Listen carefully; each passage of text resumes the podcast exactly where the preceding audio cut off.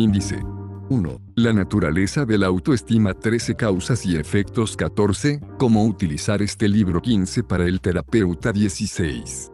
2. La crítica patológica 24 Un arsenal de bebés 26 El origen de la crítica 26 Porque escucha usted a la crítica 28 El papel del reforzamiento 29 Cómo se refuerza la crítica 31 Cazar a la crítica 34 3. Desarmar a la crítica 38 Desenmascarar su propósito 39 Responder 40 Hacer inútil su crítica 42 Cuadro resumen 46 4. Autoevaluación precisa 47 Inventario del concepto de sí mismo 48 Lista de sus debilidades 50 Enumeración de sus dotes 55 Nueva descripción de sí mismo 56 Congratúlese de sus dotes 57 5. Distorsiones cognitivas 60 Las distorsiones 61 Combatir las distorsiones 66 9. 10 Autoestima, evaluación y mejora 6. Compasión. 81 Definición de la compasión 81 Hacia una mente compasiva 84 El problema de la valía 85 Compasión por los demás 88 Ejercicios 89 7. Los deberes 95 Cómo se forman los valores 96 La tiranía de los deberes 98 Valores sanos frente a los no sanos 99 Cómo afectan los deberes a su autoestima 105 Descubrir sus deberes. 106 Desafío y revisión de sus deberes. 109 Eliminación del deber. 112 Expiación, cuando los deberes tienen sentido. 113 8. Manejo de los errores 114. Reenmarcar los errores 115. El problema del conocimiento consciente 117. Incrementar la conciencia del error 121. 9. Respuesta a la crítica 124 El mito de la realidad 125 Respuesta a la crítica 134 Integración de todo lo anterior 142 10 pedir lo que se quiere 145 sus necesidades legítimas 145 necesidades frente a deseos 146 inventario de deseos 147 deseos en palabras 149 mensajes completos 152 11 Visualización 156 ¿Por qué funciona la visualización 157 Ejercicios de visualización 158 Reglas para crear visualizaciones efectivas. Para la autoestima 164 Sesiones de autoestima 165 Consideraciones especiales 171 12. Hipnosis para la aceptación de uno mismo. 172 Porque la hipnosis 172 ¿Qué es la hipnosis? 174 elementos de la inducción de la autoestima. 175 grabar su inducción. 179 la inducción de la autoestima. 180 escuchar su inducción. 183 índice 11 13. Aún no estoy bien. 185. Una vulnerabilidad especial. 186. Protección contra el dolor. 187. Afrontar el dolor. 194. La opción de la terapia. 198. 14. Fomento de la autoestima en los niños. Por Judith McKay 199 El poder de los padres 199 Los padres como espejo 200 Mirar a su hijo 200 Escuchar 206 El lenguaje de la autoestima 209 Disciplina 215 Autonomía 220 Modelado de la autoestima 223 Bibliografía 225 Capítulo 1 La naturaleza de la autoestima la autoestima es esencial para la supervivencia psicológica, es un cineguanón emocional. Sin cierta dosis de autoestima, la vida puede resultar enormemente penosa, haciendo imposible la satisfacción de muchas necesidades básicas. Uno de los principales factores que diferencian al ser humano de los demás animales es la conciencia de sí mismo, la capacidad de establecer una identidad y darle un valor. En otras palabras, usted tiene la capacidad de definir quién es y luego decidir si le gusta su identidad o no. El problema de la autoestima está en esta capacidad humana de juicio. Una cosa es que nos disgusten ciertos colores, ruidos, figuras o sensaciones. Pero cuando se rechazan partes de uno mismo, se dañan considerablemente las estructuras psicológicas que literalmente le mantienen a uno vivo. El juzgarse y rechazarse a sí mismo produce un enorme dolor. Y del mismo modo que uno atendería y curaría una herida física, solemos evitar todo lo que pueda agravar de cualquier modo el dolor del rechazo a uno mismo. Sin ello, se asumen menos riesgos sociales, académicos o profesionales. Uno tiene más dificultad en relacionarse con la gente, entrevistarse para un trabajo, o perseguir algo en lo que se pudiera no triunfar. Uno limita su capacidad de abrirse a los demás expresar su sexualidad, ser el centro de atención, atender a las críticas, pedir ayuda o resolver problemas. Para evitar nuevos juicios y autorrechazos, uno levanta barreras defensivas. Quizás se inculpa y encoleriza, o se sumerge en un empeño perfeccionista, o bien fanfarronea, o bien se ponen excusas. En ocasiones se recurre al alcohol o las drogas. Este libro trata sobre la forma de poner fin a estos juicios, Trata del modo de curar antiguas heridas fruto del agravio y el autorrechazo. La forma en que uno se percibe y siente a sí mismo puede cambiar. Y cuando cambian estas percepciones y sentimientos, el efecto de rizo afectará a todas las áreas de la vida, procurando una sensación cada vez mayor de libertad. 13. 14. Autoestima, evaluación y mejora. Causas y efectos. Centenares de investigadores han interrogado a millares de personas de diversas edades y situaciones, intentando conocer qué causa la autoestima, quién tiene más, cuán importante es, cómo puede incrementarse, etc.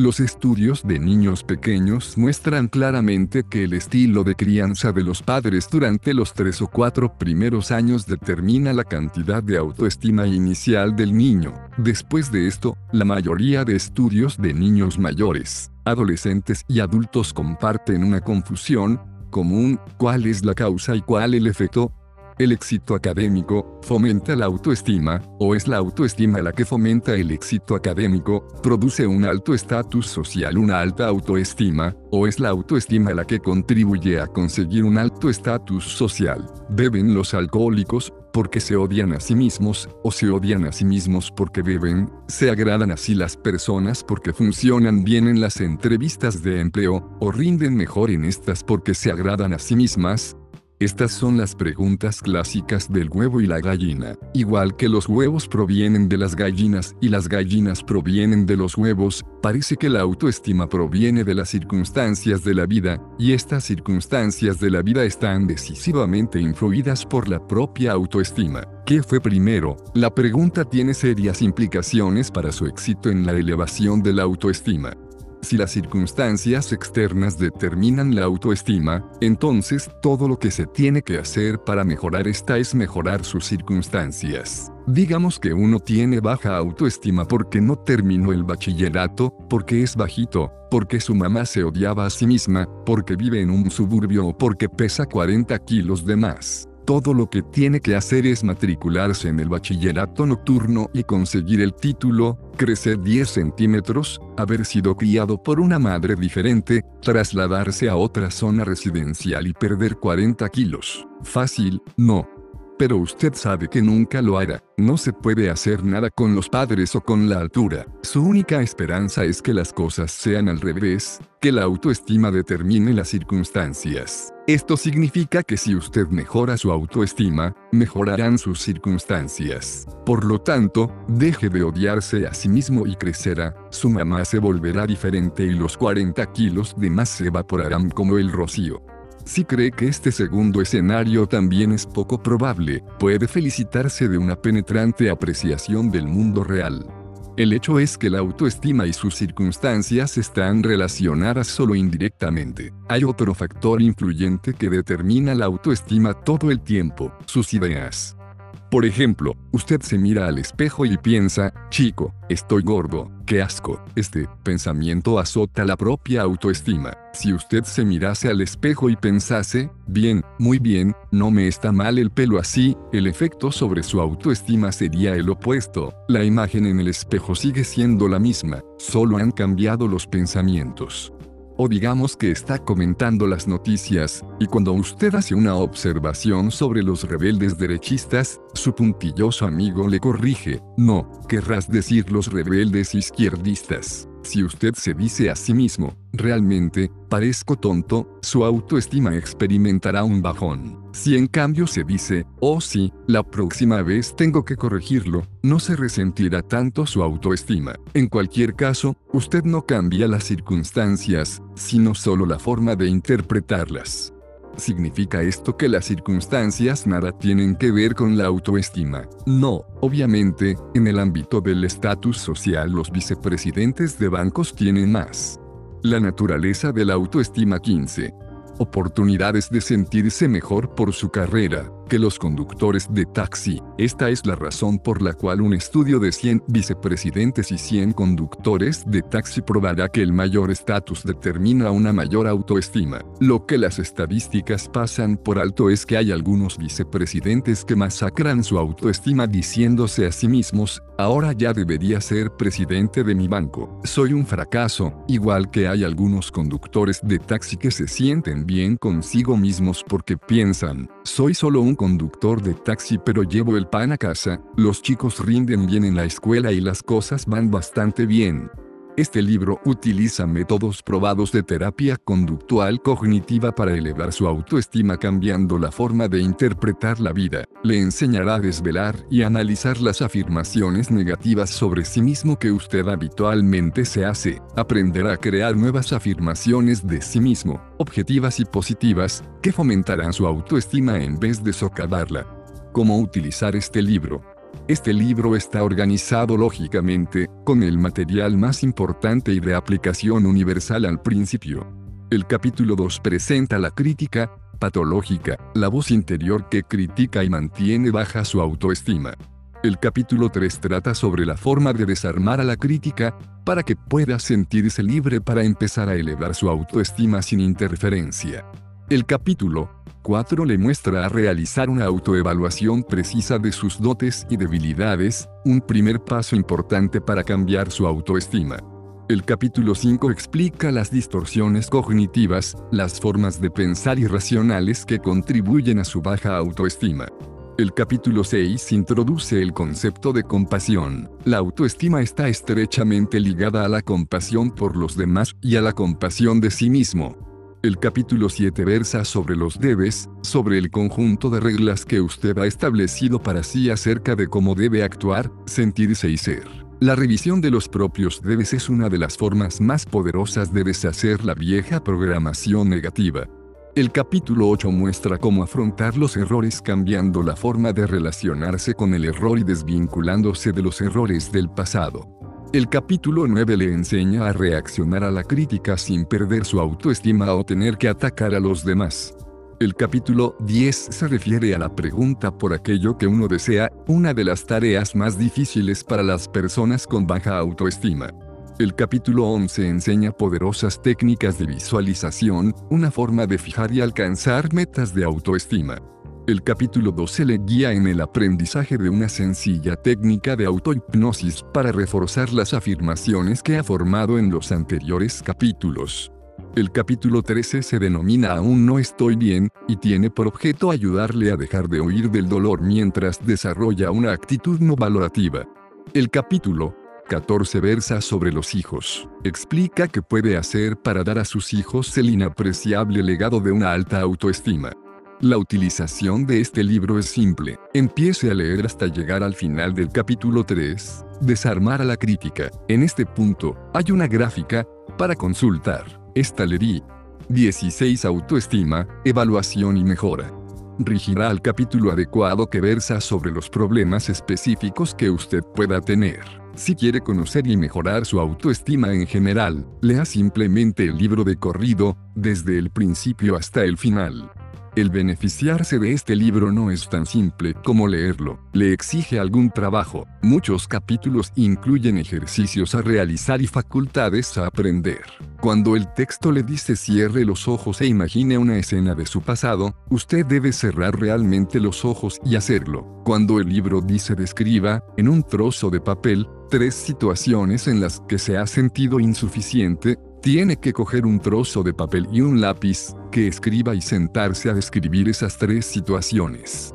No hay sustituto alguno a los ejercicios. No basta con imaginarse que hace los ejercicios. El leer por encima los ejercicios con la vaga intención de volver alguna vez a ellos y probarlos no basta. Tampoco basta hacer solo los ejercicios que le parecen fáciles o interesantes. Si hubiese una forma de mejorar su autoestima más fácil que los ejercicios estaría en este libro. Los ejercicios que hay en el libro están en él porque son la mejor, más fácil y única forma que los autores conocen para elevar su autoestima. Debe tomarse un tiempo para leer este libro, está densamente poblado de ideas y cosas a hacer. Léalo a un ritmo que le permita absorber su contenido plenamente. Al principio, su autoestima tarda mucho en desarrollarse. Se ha pasado usted toda la vida desarrollando el nivel de autoestima que ahora tiene. También lleva tiempo rebajar la autoestima, así como incrementarla. Comprométase ahora mismo a tomarse el tiempo que necesite. Para el terapeuta, en su libro The Shrinking of America, Loqueros en América, Bernie Silverheld llega a la conclusión de que la psicoterapia tiene una eficacia solo limitada para muchos de los problemas en los que pretende ayudar. Pero un repaso de los estudios de resultados le llevó a establecer que la psicoterapia afecta positivamente a la autoestima, y que la mejora de la autoestima puede ser el resultado más importante del asesoramiento. Los clientes entran en la terapia para combatir la ansiedad, la depresión, los trastornos de la nutrición, problemas sexuales, dificultades de relación y muchos otros síntomas. A veces los síntomas mejoran, a veces persisten a pesar de años de trabajo intensivo, pero la mayoría de los clientes obtienen de la terapia una sensación de mayor valía personal. Si bien los síntomas específicos pueden o no cambiar, los clientes comienzan al menos a sentirse a sí mismos más bien, con más méritos y más capaces. El problema de la terapia es el tiempo. En el curso de meses, y a menudo años, la percepción de sí del cliente cambia en respuesta a una consideración positiva permanente por parte del terapeuta. La sensación de aprobación de una figura de autoridad, particularmente de alguien que sustituye al padre crítico, tiene un potencial curativo enorme, pero este proceso vital de elevación de la autoestima, que puede cambiar muchos aspectos de la experiencia de un cliente, se desarrolla de forma ineficaz y aleatoria. A menudo, el proceso lleva más tiempo del que debiera. A menudo se hace sin un plan y sin intervenciones específicas que puedan facilitar su éxito. Este libro trata sobre las formas de facilitar el proceso. Usted puede aumentar más rápidamente y efectivamente la autoestima de un cliente utilizando las técnicas Cogniti. La naturaleza de la autoestima 17 más estructuradas que aquí se presentan, mediante la exploración de la voz interior crónicamente negativa, la confrontación sistemática de las distorsiones cognitivas y el desarrollo de una autoevaluación más exacta y compasiva, usted puede intervenir directamente para elevar el sentido de valía del cliente. Una cuestión de diagnóstico. Básicamente hay dos tipos de problemas de la autoestima, situacionales y caracterológicos. La baja autoestima situacional tiende a mostrarse solo en áreas concretas. Por ejemplo, una persona puede tener confianza en sí misma como padre, conversador y como pareja sexual, pero espera fracasar en las situaciones de trabajo. Otra puede sentirse socialmente inepto, pero considerarse fuerte y capaz en el ámbito profesional. Una baja autoestima caracterológica tuvo habitualmente su raíz en las experiencias tempranas de abuso o abandono. La sensación de maldad es, en este caso, más global y tiende a afectar a muchas áreas de la vida.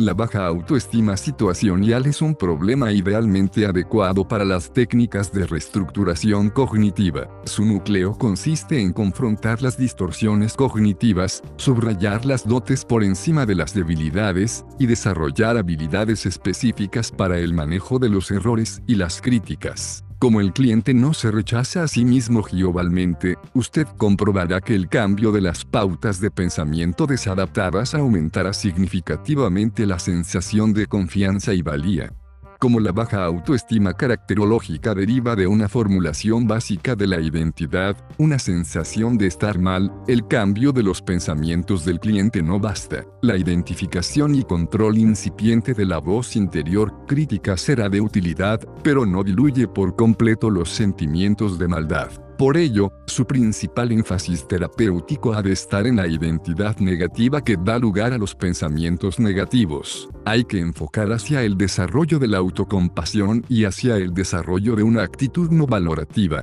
Véase capítulo 13. Estas posiciones pueden reforzarse mediante visualización y técnicas hipnóticas.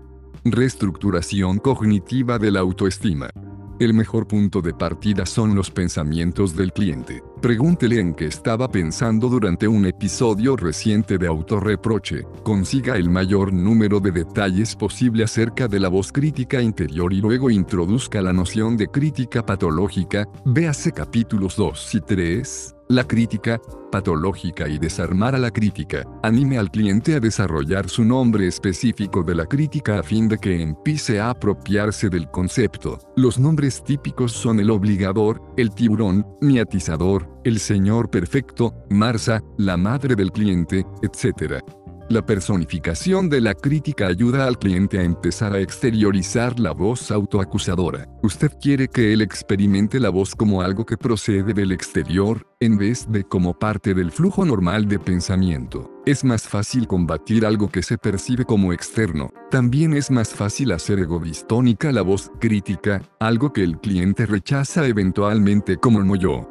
Al mismo tiempo que identifica y nombra a la crítica, patológica, puede introducir al cliente en su voz sana. La voz sana es la capacidad del cliente para pensar en términos realistas. Subrayando y reforzando esta capacidad, usted está posicionando al cliente para empezar a responder a la crítica. Los nombres que se utilizan típicamente para esta 18 autoestima, evaluación y mejora. Voz sana incluyen mi parte racional, mi parte aceptante, mi parte compasiva, mi instructor sano, etc. Elija un nombre que cuadre con el concepto que el cliente tiene de sí mismo, es decir, racional, compasivo, solícito, objetivo, etc. Creando esta dicotomía entre la voz crítica y la voz sana, usted puede animar al cliente a enfrentarse con su crítica. Los siguientes diálogos ilustran este proceso terapeuta, así, que le dijo el crítico cuando usted esperaba y no vio a su nuevo amigo, cliente, que no soy interesante, que yo le aburría y que estaba cansado de mí, terapeuta, que le respondió a esto el instructor sano, cliente, que nuestra conversación era viva y divertida, que había bastante energía. Entre ambos, yo podía sentirla, terapeuta, ¿qué más? Piensa el instructor que usted debería preocuparse por eso bien, que podría hacer alguna cosa, cliente, podría llamarle e intentar averiguar cómo se siente. He aquí otro ejemplo. Cliente, no concluí un encargo a tiempo en mi trabajo. Terapeuta, que le dijo el obligador al respecto. Cliente, que soy perezoso. Una y otra vez, eres perezoso. Te duermes, nunca llegarás a nada. Terapeuta, puede movilizar a la voz sana para que responda algo. Cliente, todo lo que oigo es al obligador terapeuta, intente encontrar ahora su voz sana para poder responder al obligador. Es usted realmente perezoso y lento, cliente. Bien, mi voz sana me dice, te retrasaste un poco, pero lo terminaste, lo hiciste. Nadie más que tú se preocupó por que fuese con retraso. Terapeuta, así que el obligador exageraba acerca de su lentitud, cliente. Sí, siempre exagera. El siguiente paso de la reestructuración cognitiva consiste en identificar la principal función de la crítica de un cliente. Véase el apartado Cómo se refuerza la crítica en el capítulo 2. En todos los casos, la voz crítica se refuerza porque desempeña alguna función positiva, promueve una conducta deseada, protege paradójicamente la valía de uno mismo, o controla sentimientos penosos. Un cliente debe comprender la razón por la que utiliza la voz crítica y cómo ayuda a protegerle. He aquí un ejemplo de cómo puede comentarse esta cuestión. Terapeuta, cuando se sintió usted nervioso durante la cena, ¿qué decía la crítica? Cliente, ella no te querrá, no sabes nada y no tienes mucho dinero, y además no eres muy divertido. Terapeuta, recuerde que dijimos que la crítica siempre intenta satisfacer alguna necesidad, de que estaba intentando protegerle en esta ocasión, cliente, del rechazo al beso. Terapeuta, estaba intentando protegerle del miedo al rechazo, cliente, exacto. Terapeuta, como cliente, esperándolo y no resultar tan dañado. La naturaleza de la autoestima 19 terapeuta, así que el crítico estaba desensibilizándole, preparándole. Usted no se sentiría tan mal si no le gustase a ella, porque usted ya lo esperaba. Eso es algo que ya hemos visto muchas veces. Es una de las principales funciones de su crítico, protegerle del temor al rechazo. El conocer la función de la crítica exige una indagación exhaustiva. Tiene que explicar que todo pensamiento, por doloroso que sea, existe porque se recompensa de algún modo. Los autoataques críticos deben desempeñar, por tanto, una importante función. Pregunte al cliente, ¿qué se vería usted forzado a sentir o temer presente si el crítico no le atacase en esta situación? ¿Cómo le ayuda el crítico en esta situación? ¿Qué teme podría hacer o dejar de hacer sin el crítico en esta situación? Algunas de las principales funciones de la crítica se enumeran en el capítulo 3. Desarmar a la crítica. Utilizando este capítulo, como recurso, usted puede querer sugerir las principales funciones que cree desempeña la crítica en su cliente. Una vez desenmascara la función de la voz crítica, esta información puede utilizarse una y otra vez durante las confrontaciones. Una y otra vez está usted utilizando a la crítica para impulsarse a niveles de rendimiento imposibles, otra vez afronta el miedo al fracaso dejándole decir al crítico que usted no puede hacerlo y que para qué intentarlo entonces, está usted dejando al crítico castigarle otra vez para que no tenga que sentir tanta culpa. El identificar lo que refuerza a la crítica es la mitad de la historia. Además, el cliente debe aprender que las importantes necesidades que su crítico le ayuda a satisfacer pueden ser satisfechas de forma más sana. Véase hacer inútil su crítica, capítulo 3. La crítica no es la única forma de afrontar el miedo al fracaso, el miedo al rechazo, la culpa, etc. Ahora hay que idear nuevas estrategias, no tóxicas terapeuta, ¿hay otra forma de reducir su ansiedad ante el rechazo? Una forma que no. Utilice la crítica, cliente, supongo que sí, yo podría recordarme a mí mismo que probablemente los dos estamos nerviosos, y que solo íbamos a pasar una velada agradable y que no tiene que pasar nada más por encima de esto. Terapeuta, en otras palabras, decirse a sí mismo que no es más que una cita, y usted no esperará necesariamente gustarle tanto a ella como para pasar el resto de su vida con usted. Cliente, exacto. Terapeuta, ¿puede esta reformulación reducir su ansiedad? Cliente, creo que sí.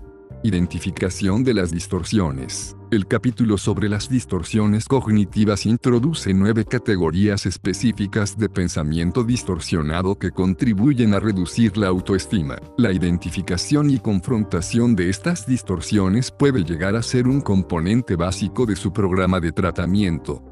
Si bien puede usted inventar sus propios términos, es importante definir la distorsión particular de la forma más clara y llena de ejemplos posible.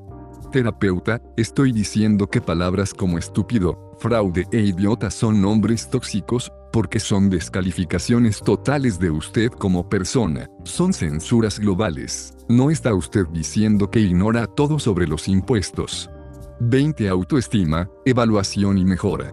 Está diciendo, soy un estúpido. No está usted diciendo que se siente inseguro ante determinadas tareas en su trabajo. Está diciendo, soy un fraude. Estos términos son un rechazo total de sus dotes y capacidades. Son peyorativos y brutales porque generalizan lo negativo y olvidan lo positivo. Son cabalmente erróneos, inexactos. Parte de nuestra labor consiste en encontrar la forma de huir de estas etiquetas y ser más exactos. El terapeuta ha definido la distorsión y también está definiendo la tarea. Ahora empieza a enseñar al cliente a cambiar las denominaciones tóxicas por un lenguaje preciso. Terapeuta, bien, se ha llamado a sí mismo fraude. Este es un término peyorativo, además de excesivamente general. ¿Cuál es la formulación más precisa? Cliente, que intento parecer más confiado de lo que soy. Terapeuta, continuamente o solo en ciertas cosas cliente, bien, principalmente en relación al cromatógrafo de gas. Doy la impresión de saber más de lo que realmente sé, terapeuta, así que la formulación precisa es que usted sabe menos de lo que la gente espera sobre el cromatógrafo de gas, cliente, sí. Terapeuta, esto es muy diferente de ser un fraude. Cliente, cierto, hablar de fraude es incurrir en una gran exageración. Durante sus primeras sesiones, formule muchas preguntas específicas sobre el contenido de cualesquiera pensamientos de autocrítica, que le dijo el crítico a usted cuando hizo una visita a la casa, cuando concluyó el artículo, cuando se enojó su hijo, al final de nuestra última sesión, cuanto más conozca sobre el contenido de la voz crítica, mejor preparado estará para afrontar distorsiones específicas. Cuando introduzca la noción de distorsiones cognitivas, atienda solo a las más significativas. No sature al cliente. La mayoría de las personas no pueden recordar como para combatir más de una o dos pautas de pensamiento negativo en un momento dado. Cuando considere por primera vez las distorsiones, es útil repasar tres o cuatro cogniciones autocríticas y mostrar lo que tienen en común. Terapeuta, la semana pasada habló usted de haberse retrasado y de ser un torpe. Luego estuvo usted luchando con los impresos de los impuestos y dijo que era usted estúpido. Hoy se describió como un fraude y un idiota en el trabajo. Estas son denominaciones tóxicas que realmente socavan su autoestima. Forman parte del problema que estamos tratando. Cada vez que usted usa uno de estos nombres, se hiere un poco más, se corta un poco más adentro. ¿Se ha dado cuenta de en qué medida su crítico usa epítetos tóxicos para desanimarle? El terapeuta de este ejemplo ha hecho su tarea. Puede señalar ejemplos específicos de denominación tóxica, para que la confrontación tenga más impacto, ha elegido el término denominación tóxica, oficialmente conocido como designación global, porque su cliente es un químico orgánico y el término tóxico significa más para él. Su mejor técnica, para ayudar al cliente a llegar a una formulación más precisa es la interrogación socrática. Es este un método que Sócrates utilizaba para exponer la sin. La naturaleza de la autoestima 21. Congruencias lógicas de los argumentos de los estudiantes. Son tres las principales líneas de interrogación que puede utilizar. 1. Preguntas que denuncian la hipergeneralización. ¿Es cierto que usted siempre es torpe, en todas las tareas particulares, que no hace nunca una derechas? 2. Preguntas que denuncian una defectuosa denominación. ¿Es cierto que obtener una puntuación baja significa que es usted torpe?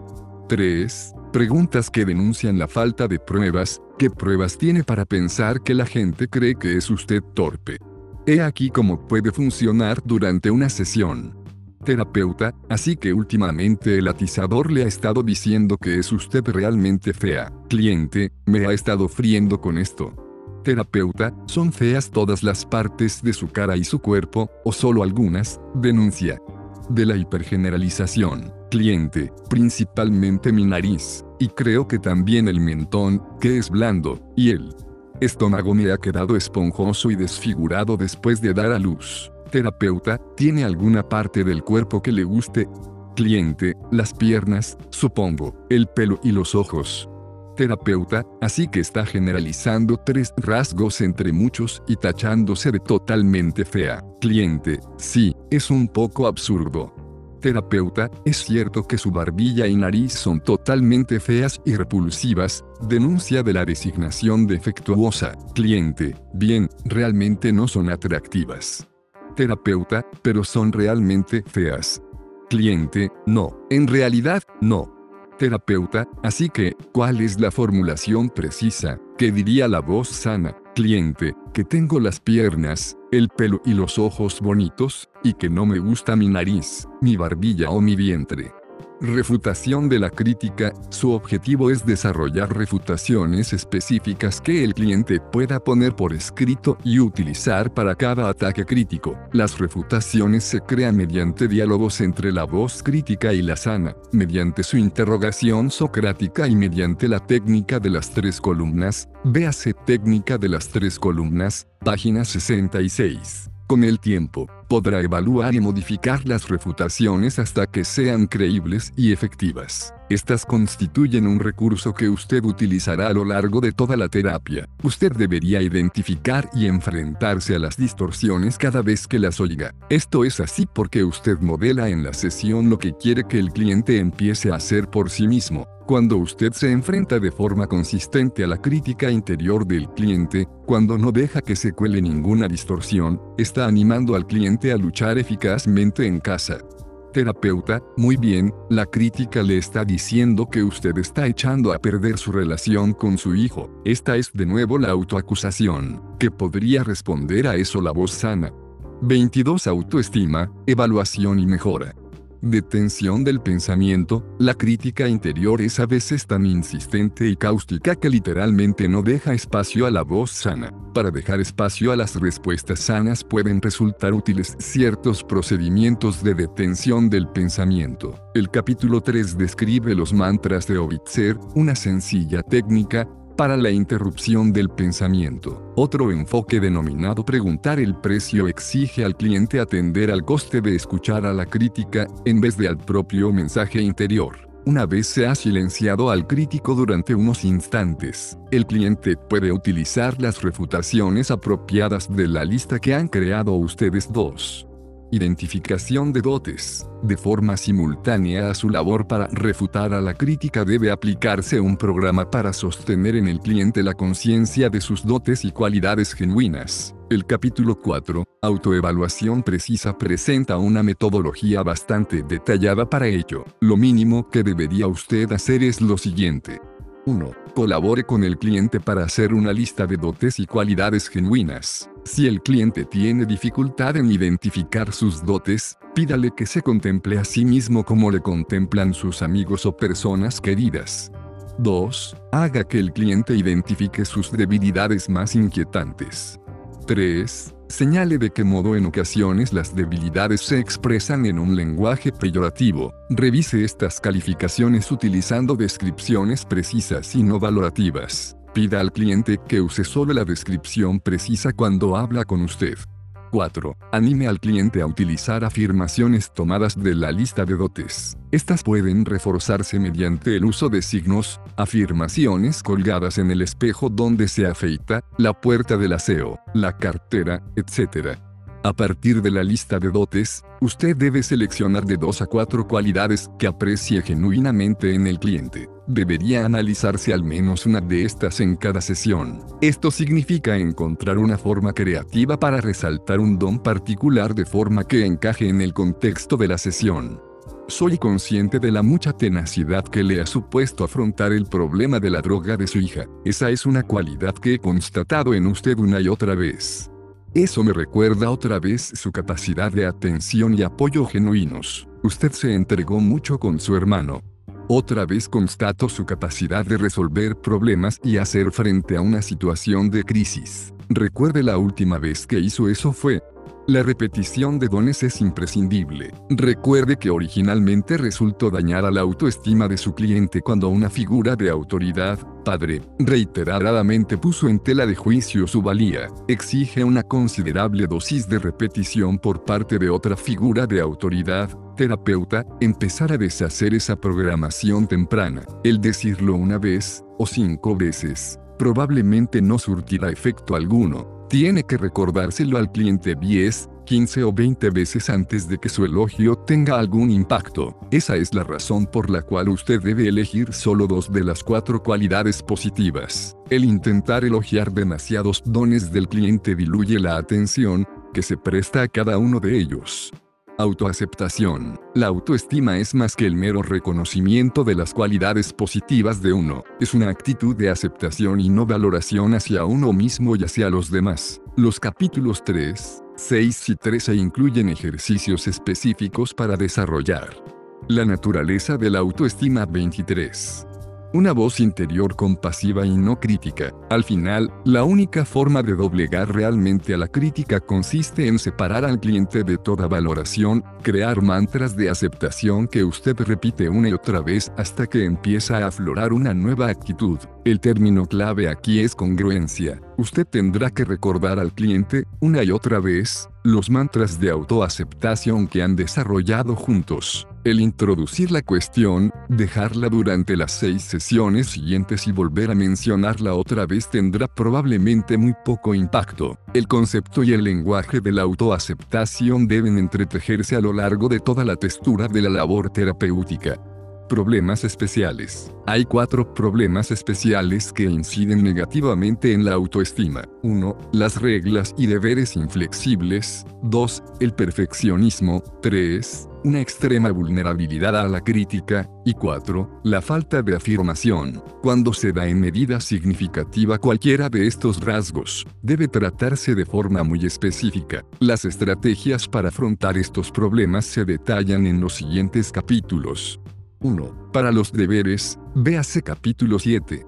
2. Para el perfeccionismo, véase capítulo 8. 3. Para la vulnerabilidad a la crítica, véase capítulo 9. 4. Para la falta de afirmación, véase capítulo 10.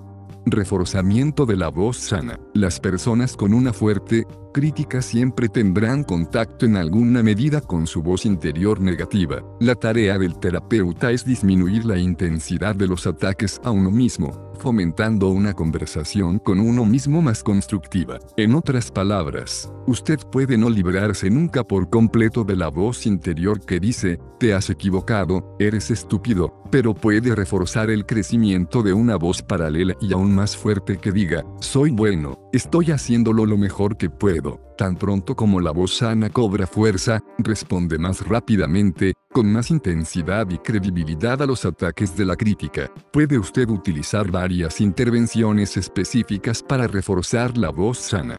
1. Enseñar afirmaciones defensivas. Estas pueden adoptar la forma de afirmaciones sobre refutaciones específicas de ataques que la crítica formula típicamente. 2. Hipnosis. Utilice o modifique la inducción del capítulo 12. La hipnosis es efectiva en ocasiones porque sirve de ayuda mnemotécnica para las afirmaciones defensivas que usted quiere que el cliente se aprenda de memoria. Además, como la hipnosis es un estado de hipersugestionabilidad, sus intervenciones penetrarán hasta un más profundo nivel de aceptación. 3. Visualización. Las técnicas descritas en el capítulo 11 permitirán al cliente empezar a considerarse una persona confiada, socialmente confortable y competente. La visualización facilita un cambio más rápido del concepto de sí mismo porque el cliente literalmente ve su cuerpo y conducta de diferente forma. 4. Anclaje. El anclaje, descrito en el capítulo 13, es una técnica para recuperar los sentimientos de confianza y autoagrado de épocas pasadas y traerlos al presente. La capacidad de acceder a sentimientos positivos a voluntad tiene un significativo efecto de fortalecimiento de la voz sana. Capítulo 2. La crítica patológica. El término crítica patológica fue acuñado por el psicólogo Eugene Sagan para describir la negativa voz interior que le ataca y juzga. Todo el mundo tiene una voz interior crítica, pero las personas con baja autoestima tienden a tener una crítica patológica más viciosa y expresiva. La crítica le acusa de las cosas que van mal. La crítica le compara con los demás, con sus logros y capacidades y le encuentra a usted en desventaja. La crítica fija estándares de perfección imposibles y luego le fustiga ante el mínimo error. La crítica mantiene un registro de sus fracasos pero nunca le recuerda sus dones o logros. La crítica tiene un guion que describe cómo debe vivir y le tacha de reprobo y malvado si las necesidades le llevan a violar sus reglas. La crítica le pide que sea el mejor, y si no es el mejor, no es nadie. Le llama cosas, estúpido, incompetente, feo, egoísta, débil y le hace creer que todo eso es verdad. La crítica lee la mente de sus amigos y le convence a usted de que están aburridos, cansados, desanimados o disgustados por su culpa. La crítica exagera sus debilidades insistiendo en que usted siempre dice cosas estúpidas, o siempre malogra una relación, o nunca acaba nada a tiempo. La crítica, patológica se empeña en socavar permanentemente su valía todos y cada uno de los días de su vida, y su voz es tan insidiosa, está tan entrelazada en el tejido de su pensamiento que usted nunca advierte su devastador efecto. Los ataques a sí mismo siempre parecen razonables y justificados. La voz interior quejumbrosa y valorativa parece natural, una parte familiar de usted. De hecho, la crítica es una especie de chacal psicológico que, a cada ataque, debilita y deshace cualesquiera buenos sentimientos que albergue usted sobre sí mismo. Aunque nos refiramos a la crítica en femenino, la crítica no tiene un sexo determinado. Su voz crítica puede parecer la de su madre, su padre, o a su propia voz normal. Lo primero y más importante que ha de saber sobre su crítica es que por distorsionados y falsos que sean sus ataques, siempre se la cree. Cuando su crítica dice, Dios, soy imbécil, este juicio le parece tan verdadero a usted como la certeza de que esta mañana está cansado, o de que tiene los ojos castaños, o de que no entiende los programas de tratamiento de textos. Parece normal juzgarse a sí mismo porque es muy íntimamente. 24. thank you